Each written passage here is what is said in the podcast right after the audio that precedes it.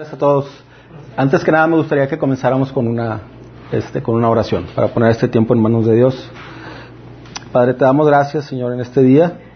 Gracias, Señor, por la vida de cada uno de, de mis hermanos que estamos aquí reunidos, Señor.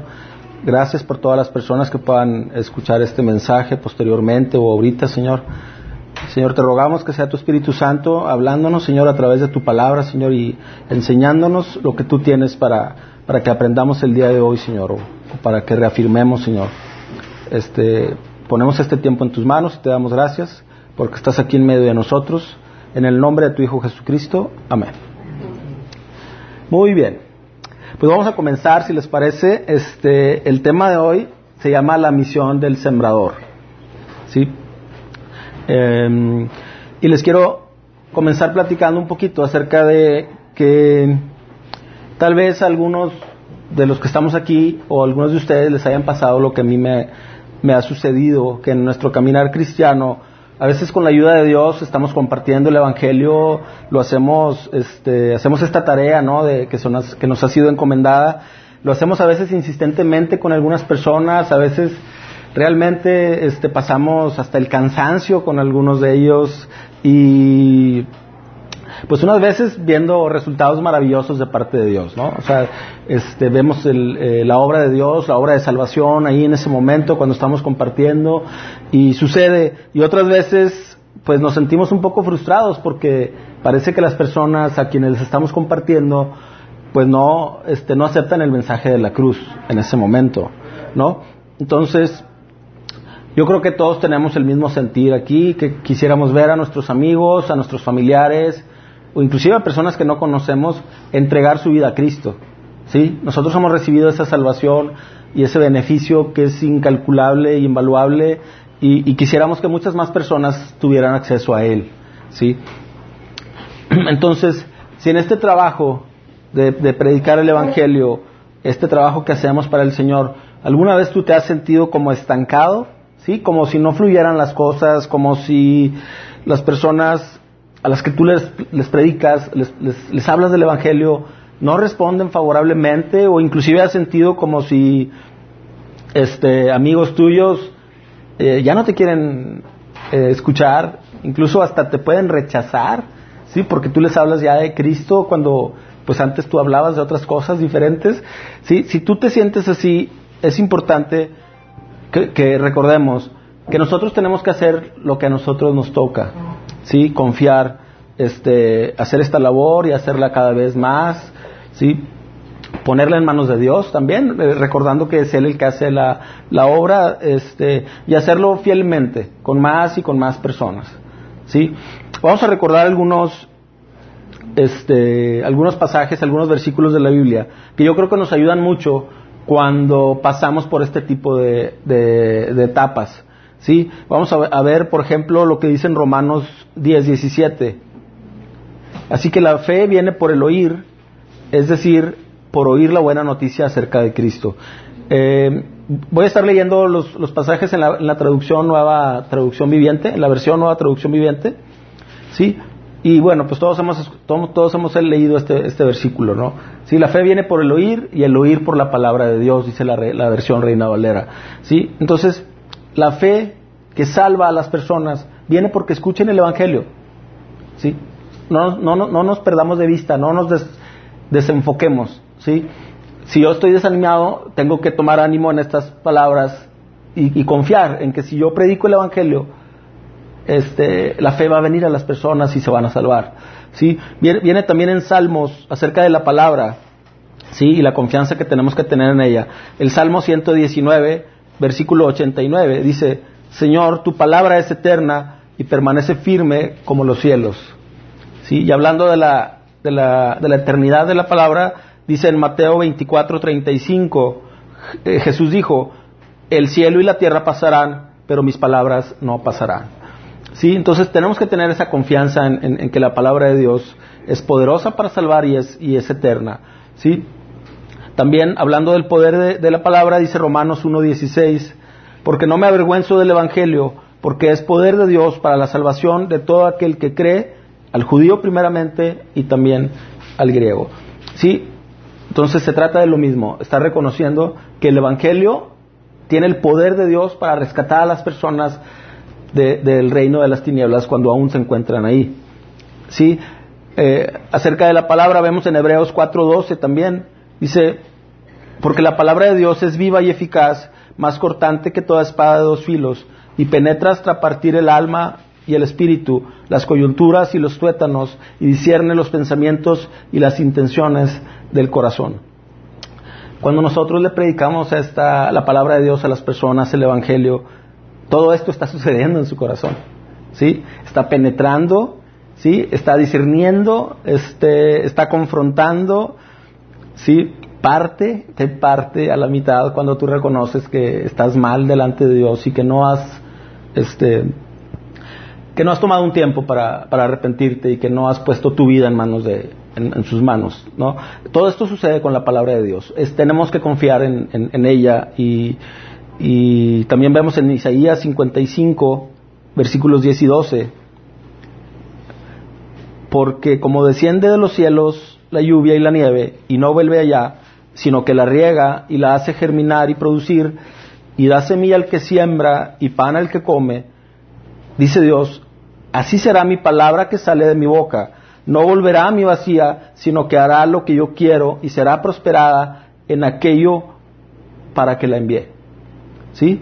Entonces, la importancia de, que nos enfoquemos en nuestro mensaje, de hablar específicamente y claramente la palabra de Dios, confiando en que no va a volver vacía, ¿sí? Va a lograr lo que Dios tenía planeado para que ahí sucediera en esa persona o en nosotros mismos o, quien, en quien esté escuchando, ¿sí? Siempre va, siempre va a producir un efecto favorable, obviamente en la parte en la que nosotros seamos fieles en, en predicarlo, ¿sí?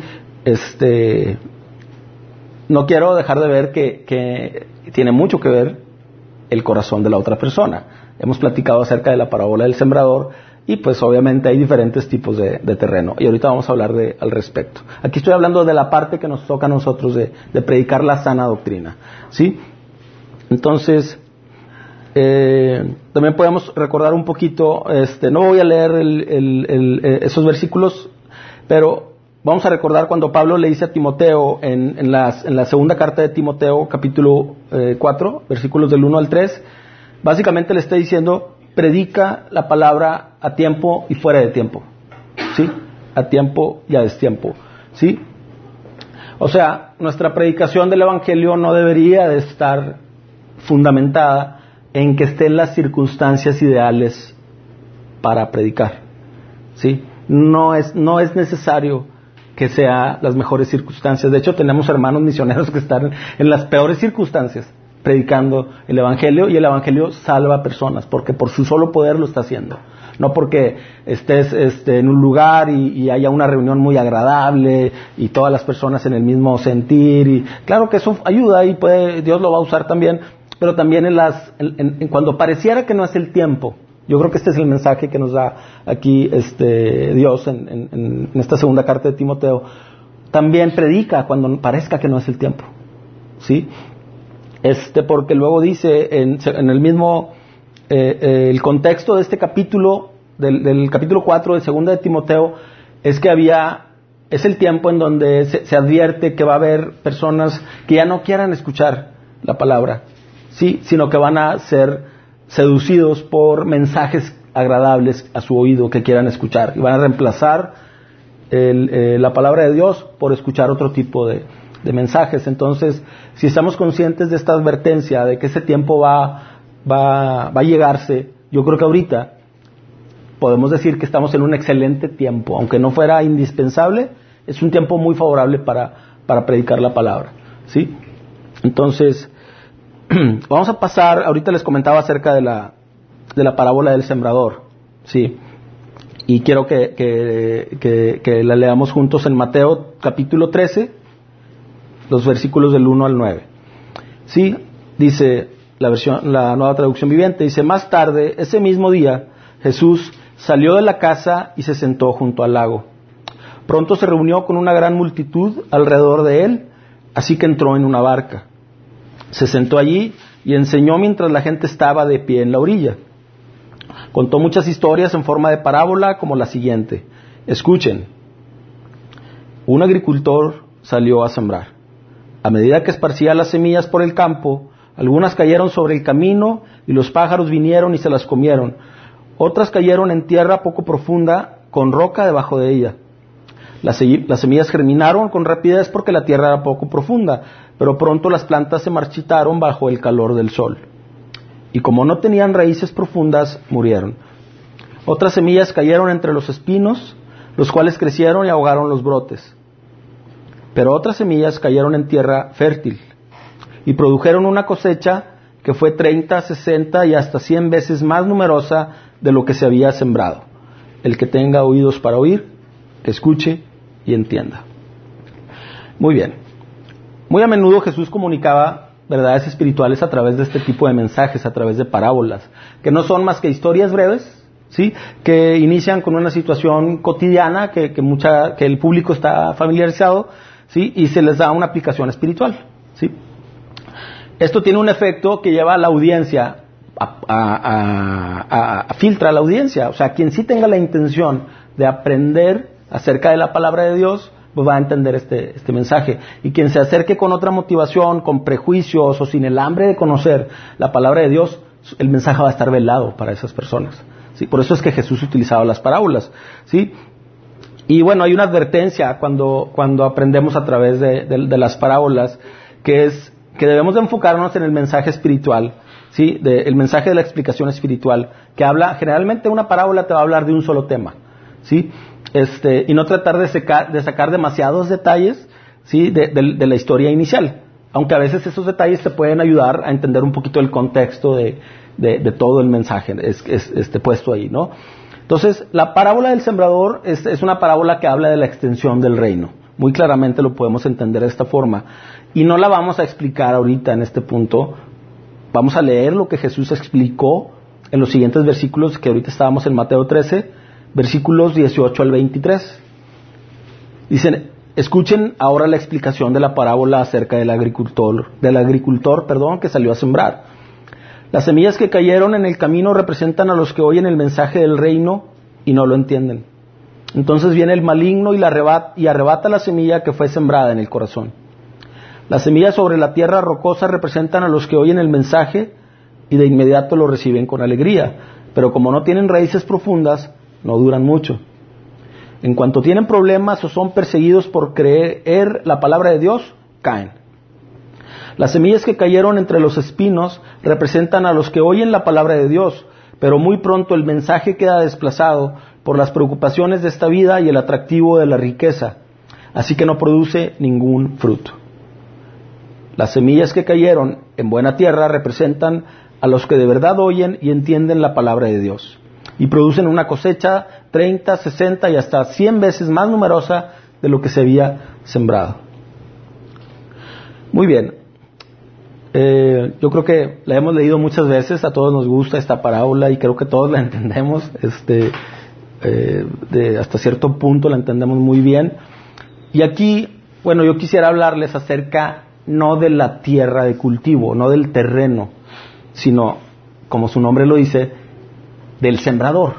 ¿sí? Vamos a hablar un poquito acerca de quién es este, este sembrador.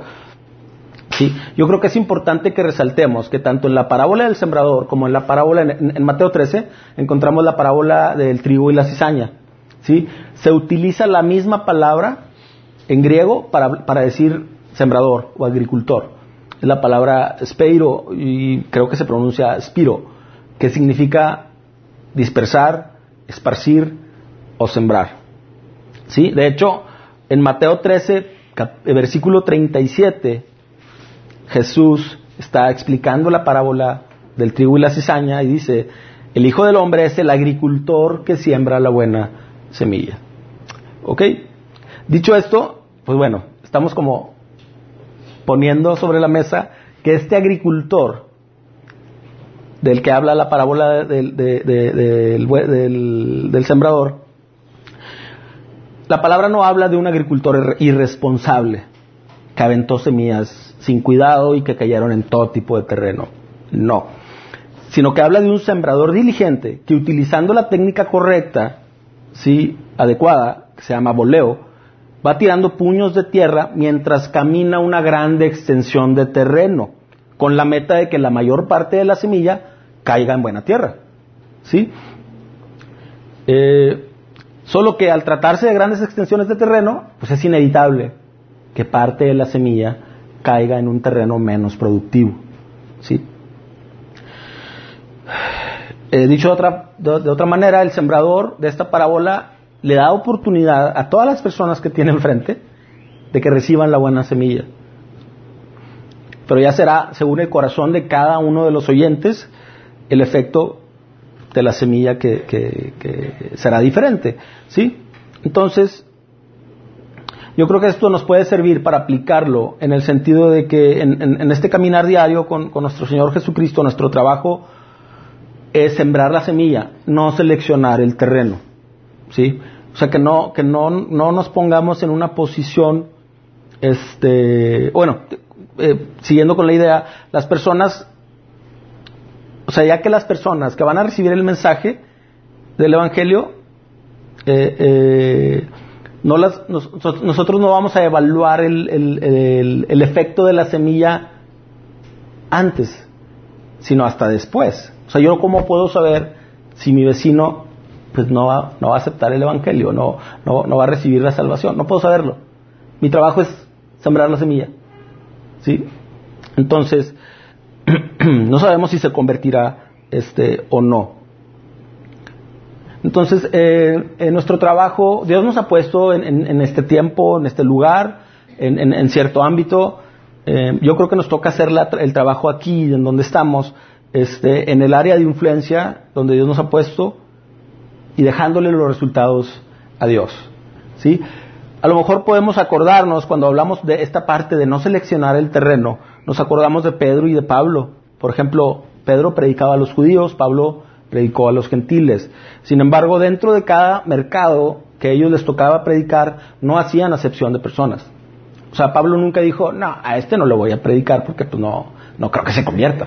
No, o sea, pues él, es más, iba hasta con el César, o sea, imposible pensar que otro hiciera ese trabajo. O sea, Pablo estaba puesto ahí para eso y lo hizo, ¿sí? O sea, como que fue fiel al, al, al escuchar el mandato de Dios en esa, en esa área. Muy claramente lo fue.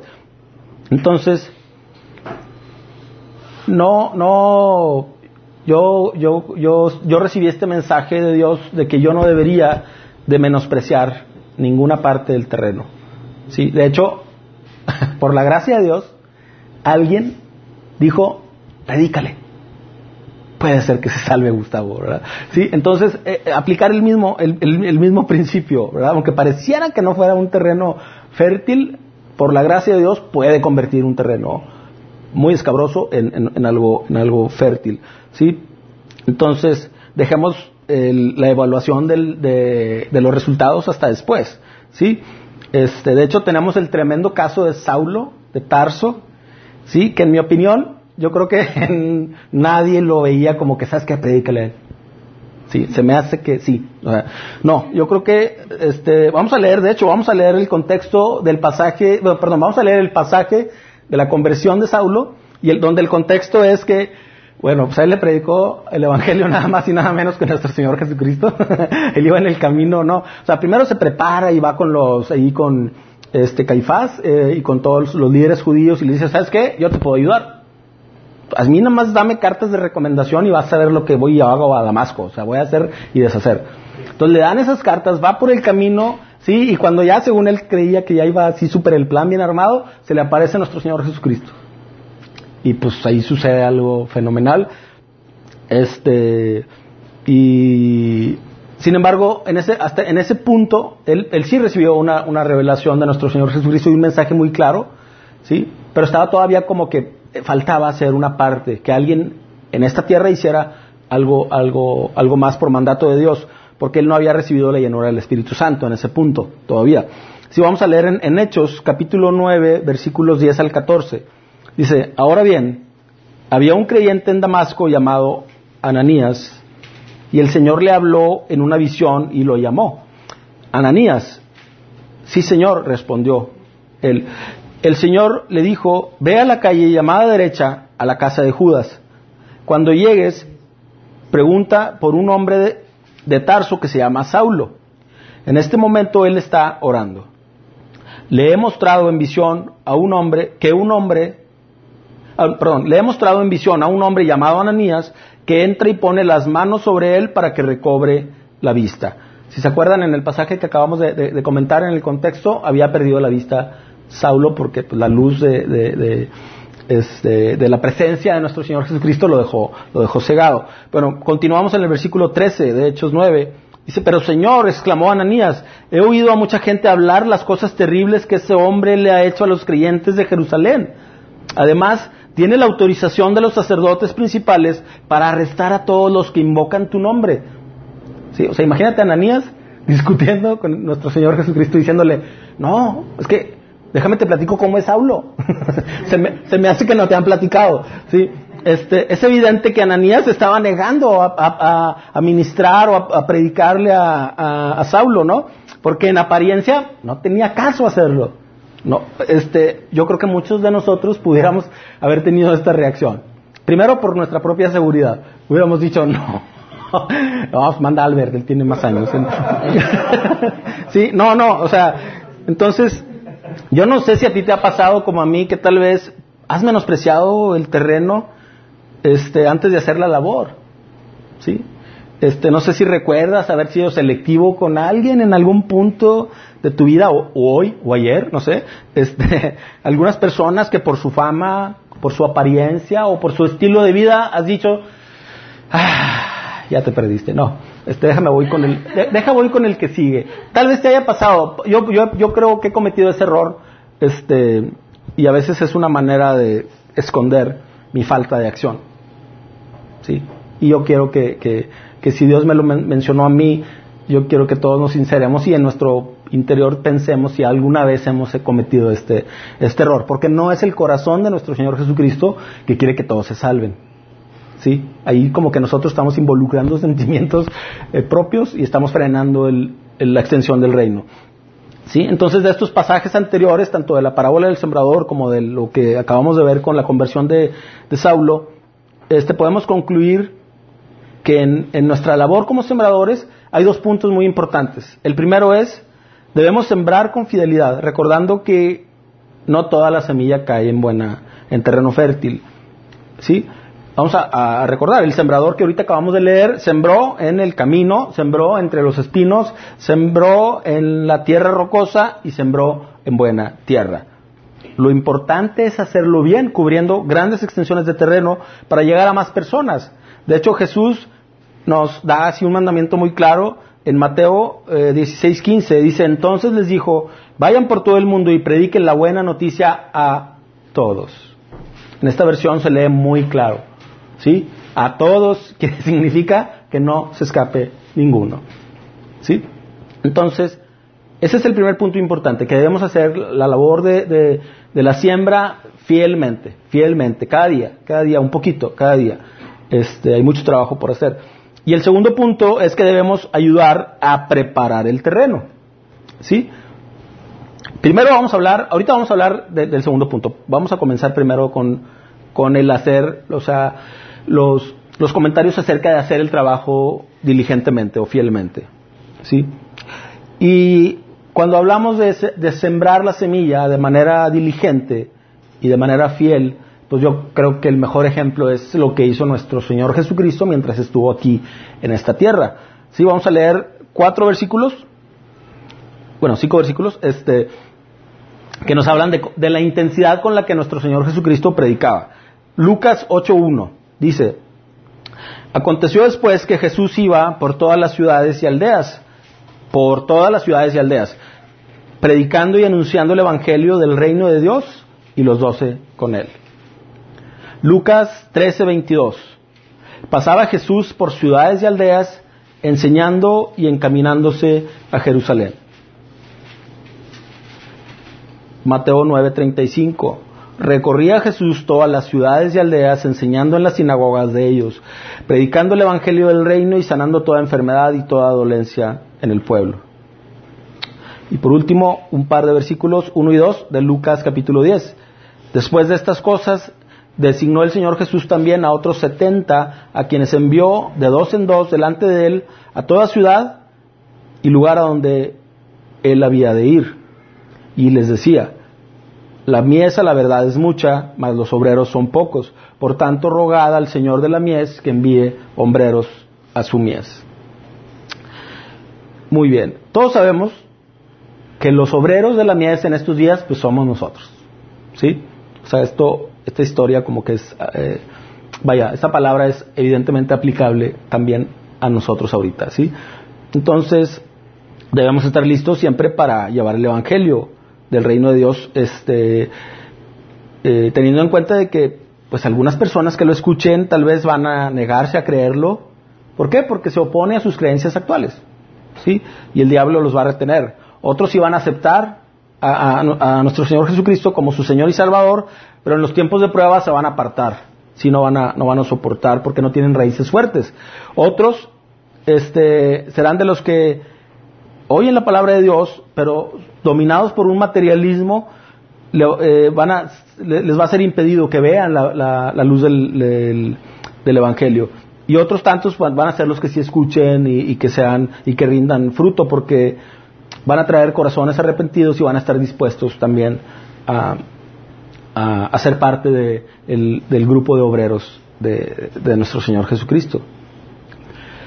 Muy bien, entonces esta, esta parte de, de, considerar los tipos de terreno que, que, hay, este, nos aplica a, a, nuestro caminar diario ahorita, eh, porque a veces dejamos de dar fruto para el Señor, este, porque dejamos de hacer esta, este trabajo, ¿no? Este, de manera diligente. Entonces, siempre hay que acordarnos que lo que dice en Primera de Corintios capítulo 3 versículos 6 y 7. Eh, estaba por ahí una discusión ahí en una, de las iglesias, bueno, en, la iglesia de Corinto, y como que había que aclararles, ¿sí? Quién era el mero mero en, el trabajo de la siembra, ¿no? Y del cultivo. Dice Pablo, yo sembré, Apolo regó, pero el crecimiento lo ha dado Dios. El eh, versículo 7 de 1 de Corintios 3, así que ni el que siembra ni el que riega son algo, sino Dios que da el crecimiento. ¿Sí? O sea, no es como que para que de ahí nos agarremos y digamos, no, pues es que es Dios el que hace las cosas. No, Dios es el que hace lo más importante y el que cierra ese trabajo que, que te mandó a hacer primero. ¿Sí? O sea, sí, sí es importante que nosotros hagamos la primera parte. ¿Sí? Incluso a veces le predicamos a veces a las personas escuchan el mensaje, pero no es ahí en ese punto en el que, en el que se arrepienten y aceptan a, nuestro Señor. A veces llega alguien más y riega, ¿sí? O a lo mejor alguien sembró primero y luego tú llegas y riegas y luego Dios hace el, el, trabajo final. Entonces, desde los inicios de, la iglesia, yo creo que siempre ha habido una problemática crucial, ¿sí? Este, eh, aún, y cuando vemos pasajes en donde muchas personas se convertían de golpe, eh, yo creo que en general, a través del paso de los años, de dos mil años, la problemática ha sido de que poca gente se acerca y se entrega al señorío de nuestro Señor Jesucristo, pero no es más que por falta de abundante semilla, ¿sí? Yo creo que este es la falta de sembradores, que hagamos ese trabajo, ¿sí? Fieles que cumplamos con la labor de sembrar y sembrar. Dice Romanos 10, versículos 13 y 14, porque todo el que invoque el nombre del Señor será salvo. Ahora bien, ¿cómo invocarán aquel en el cual no han creído? ¿Y cómo creerán en aquel de quien no han oído? ¿Y cómo irán si no hay quien les predique? ¿Sí? Entonces, cuando predicamos a muchas personas, se está sembrando la palabra de Dios. ¿Sí? No sabemos el terreno de cultivo del cual se trata, ¿sí? No sabemos cómo será recibida la semilla, pero nuestro deber es sembrar y sembrar. Sembrar sana doctrina, sembrar la buena semilla, ¿sí? Cubriendo grandes extensiones de cultivo. O sea, lo que es lo mismo llegando a muchos oídos, en la forma en la que tú quieras hacerlo, ¿sí? No hay que enfocarnos en el que es que a mí no me mandó África. Y luego, ¿sí? Y aquí en Monterrey, en tu trabajo, en tu familia, con tus amigos, con los desconocidos, con la gente que está en necesidad, ¿sí? Entonces, dice un himno cristiano que me encanta escuchar esta, esta, este, este mensaje de hace muchos años, dice, sembraré la simiente preciosa del glorioso evangelio de amor. Sembraré, sembraré mientras viva y dejaré el resultado al Señor. Hasta se me hace nudo la garganta. este, imagínense nada más que tengamos esta actitud todos los días. Yo voy a sembrar y a sembrar, ¿qué importa? ¿Sí? No es mi, o sea, yo no soy el que los está salvando, es el poder del evangelio el que está haciendo la obra y es Dios agradándose en ese trabajo y honrando esa, esa, esa labor de, de, la siembra. ¿sí? Este, yo creo que deberíamos de mantenernos en oración siempre pidiéndole este, que nos dé Dios ese querer como el hacer. El mandato ya lo tenemos. ¿Sí? Ahí tenemos la gran comisión y todos la conocemos, no es necesario que, que la recordemos, aunque ahorita la vamos a leer. Este, muy bien, entonces, ya vimos que a nosotros no nos toca seleccionar el terreno, ¿sí? Solo hacer la labor de sembrar. Pero, ¿cuál es el segundo punto del que hablábamos ahorita? ¿Sí? O sea, entonces, ¿qué más hago aparte de sembrar? Pues hay que ayudar a preparar el terreno. ¿Y cómo se prepara el terreno? Sin duda necesitamos la intervención de Dios para hacerlo. ¿Sí? De las escrituras aprendemos que hay dos maneras de preparar el terreno de cultivo. Una, orar por más obreros que hagamos esa labor de sembrar.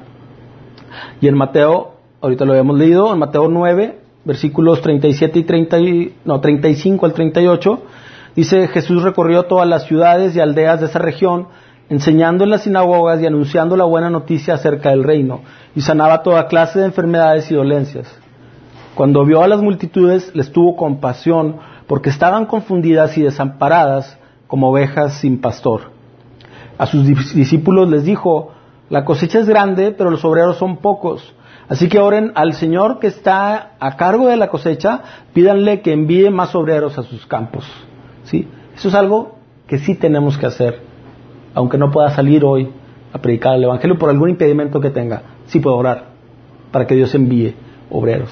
O aunque yo sí salga a hacer la siembra, puedo orar para que manden obreros en otros lugares en donde yo no tengo acceso en este momento. ¿Sí? O en donde a lo mejor no hay nadie que, que esté yendo. ¿Sí? Entonces esa es, una forma de preparar el terreno.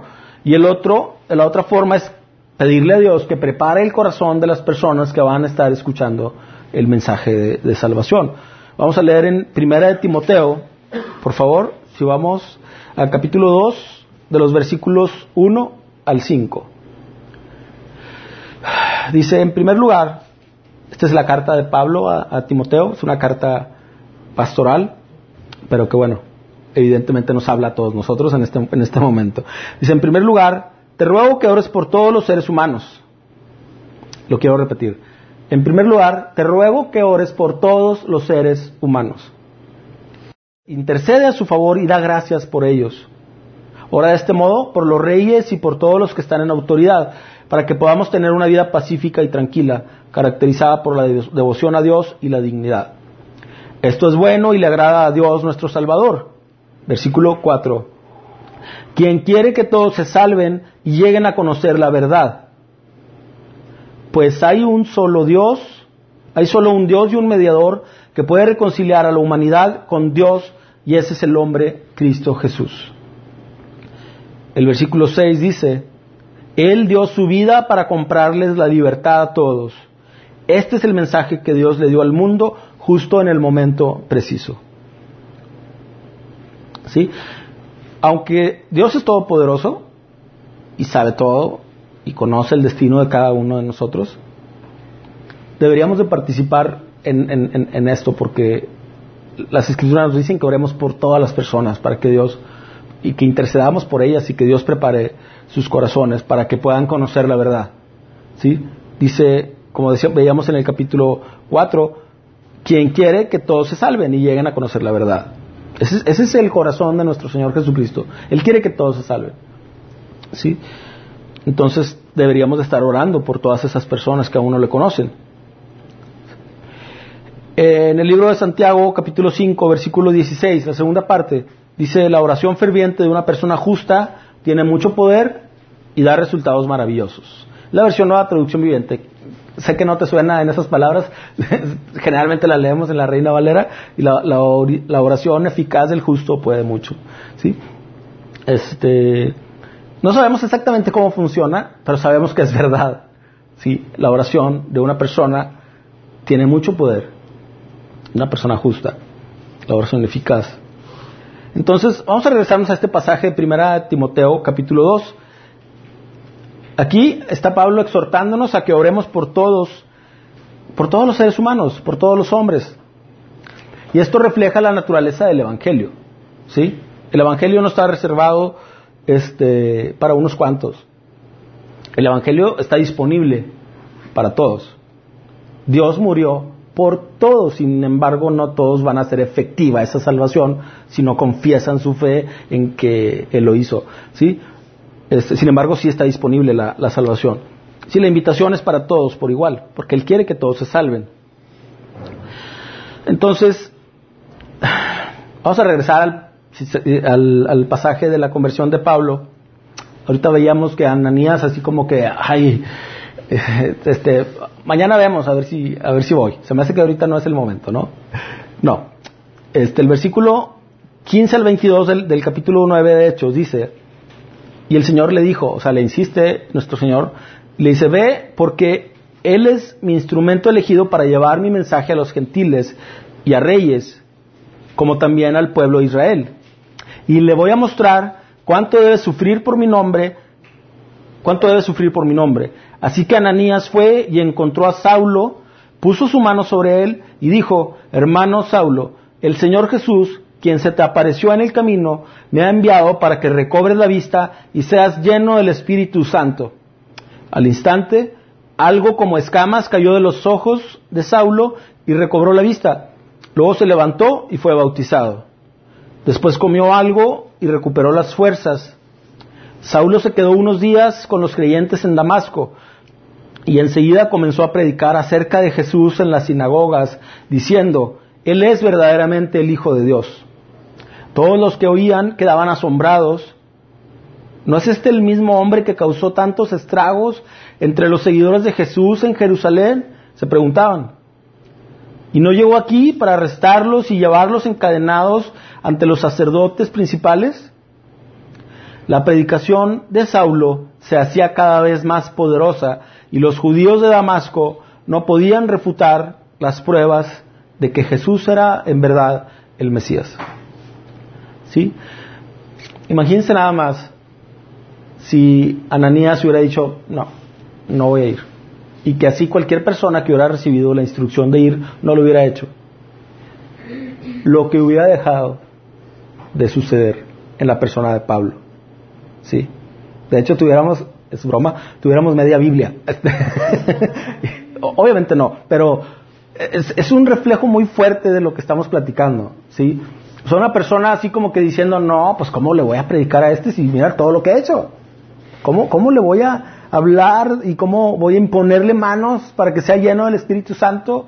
Ah, pues tú cómo sabes, yo cómo sé.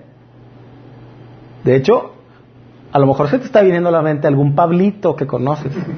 ¿Sí? Bueno, hay que predicarle, porque no sabemos. ¿Sí? No sabemos si es el tiempo, no sabemos si es el momento, si Dios ya preparó su corazón, o no sabemos, pues hay que hablarle. ¿sí?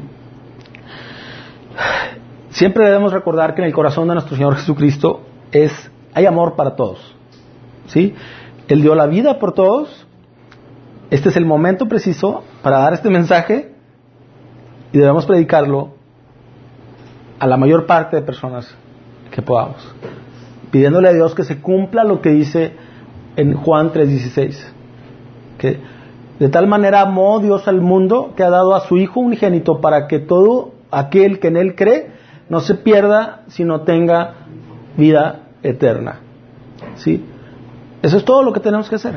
Confiar en el Evangelio, hacer el trabajo de la, de la siembra. Tal vez que tú, tú que nos escuchas, tal vez en línea o que vas a escuchar este video después, y tú dices, oye, bueno, pero ¿de qué están hablando? en Minas Church, porque dicen que hay, un, hay una parábola y hay un sembrador y hay varios tipos de terreno de cultivo y tú no sabes de cuál eres. Si no sabes, de cuál eres, este, yo creo que debes de escuchar que, que Dios, siendo Dios, negó su, divinidad, no se aferró a ella, sino se, vino en un cuerpo humano a este, a este mundo para morir por ti, ¿sí? para hacer el sacrificio perfecto por tus pecados, ¿sí? para darte arrepentimiento, perdonarte y darte vida eterna. ¿sí? Yo quisiera que tú escucharas, que tú al escuchar este mensaje, te sinceraras delante de Dios, reconociéndolo como creador del cielo y de la tierra, como el creador tuyo. Si Él te hizo, Él te hizo con un propósito y Él quiere tenerte en su lado, en su presencia durante toda la eternidad. Ese es su corazón. Tal vez en esta cultura te enseñan que, Dios puede ser medio malo porque permite que haya guerras y porque permite enfermedades. Eso no es cierto, ese es un engaño de Satanás. Y tú puedes encontrar en las escrituras el, Dios que tenemos, el Dios creador del cielo y de la tierra y que va a cumplir un día lo que tiene previsto, que es un día del juicio en donde todos estaremos delante de Él, en donde todos rendiremos cuentas y ahí sí se va a saber quién verdaderamente se rindió a su señorío y lo aceptó como Salvador y quienes lo negaron. ¿Sí? Eh, si nunca has aceptado a Cristo como tu Señor, te invito a que hagas esta oración. No es una fórmula, es solamente puedes repetir estas palabras y si lo haces desde el fondo de tu corazón creyendo que Dios lo levantó de los muertos, tú vas a ser salvo a partir de hoy. Y una vez que seas salvo, se te invita a que te congregues, que tú te acerques a, una iglesia donde se enseñe sana doctrina, donde tú puedas conocer cuáles son las cosas que a Dios no le agradan y que hoy estás haciendo y que enseña la Biblia de lo que sí tengo que hacer. ¿Sí? En la Biblia, en cualquier lugar donde enseñen sana doctrina, tú vas a encontrar evidencia de la salvación que te estamos hablando. No es una oración, no es hoy, no es nada más porque yo te lo digo, no es nada más porque tú lo repitas. Hay que buscar evidencia. ¿sí? A lo mejor hoy estás teniendo acceso a la vida eterna delante de Dios. Yo creo que vale la pena que tomes tiempo para este asunto. Si quieres, repite conmigo, Señor Jesús, Señor, el día de hoy yo me arrepiento de mis pecados, Señor, y te reconozco como mi Salvador, mi Señor. Te pido que me perdones, Señor. Te pido que me limpies, Señor, con tu sangre que borres todo pecado, Señor, y que a partir de ahorita yo pueda tener acceso a ti, Señor, para pedirte esta salvación de la que estamos hablando, Señor. Para pedirte que tú me guíes, Señor, que sea tu Espíritu Santo guiándome cada día, Señor, enseñándome, Señor, lo que yo tengo que hacer. Te lo pedimos esto en el nombre de tu Hijo Jesucristo. Amén. Y por último quisiera que, oráramos como congregación este, para que Dios nos dé el querer como el hacer para este trabajo que estamos haciendo de sembrar la semilla, para que Dios prepare el corazón de todas las personas y que envíe más obreros a, a la mies, a su mies. Padre, te damos gracias, Señor, en esta, en esta tarde, Señor, aquí reunidos como tu iglesia. Señor, te pedimos, Señor, que tú sigas haciendo esta obra de extensión de tu reino, Señor, en este tiempo, Señor. Que podamos ser fieles, Señor, y obedientes a tu palabra, Señor, confiando en que tu evangelio, Señor, y tu mensaje de salvación tiene poder para traer personas del reino de las tinieblas al reino de la luz, Señor. Te rogamos también por todas las personas que estén escuchando tu evangelio en cualquier lugar, Señor. En cualquier país, Señor. Que tú prepares sus corazones, Señor, para que sean confrontados, Señor, para que ellos sean exhibidos en sus pecados y puedan reconocer que te necesitan, Señor. Que sin tu gracia y sin tu misericordia y sin, tu perdón, Señor, no podemos estar delante de ti, Señor, el día que tú lo tengas así previsto, Señor, en el día del juicio. No podremos permanecer en la vida eterna si no nos arrepentimos, Señor. Te pedimos que muchas personas que escuchen tu evangelio, Señor, procedan al arrepentimiento y, sean sinceras y tengan una genuina fe en ti, Señor. Que nosotros también podamos ser esos obreros fieles, Señor, esos agricultores, Señor, que hacen la labor cada día, Señor, sin mirar el tipo de terreno, Señor, sino más bien enfocándonos, Señor, en, en, llegar a la mayor cantidad de personas, predicando la sana doctrina y el Evangelio verdadero que enseña la Biblia, Señor. Te rogamos por todos nosotros, Señor. Te pedimos que tú te quedes en medio de nosotros haciendo esta labor y te damos gracias, Señor, por el día que tuviste. Gracias por la gracia que nos derramaste, Señor, y por ese día de salvación que todos hemos, aquí hemos recibido, Señor. Te damos gracias en el nombre de tu Hijo Jesucristo. Amén.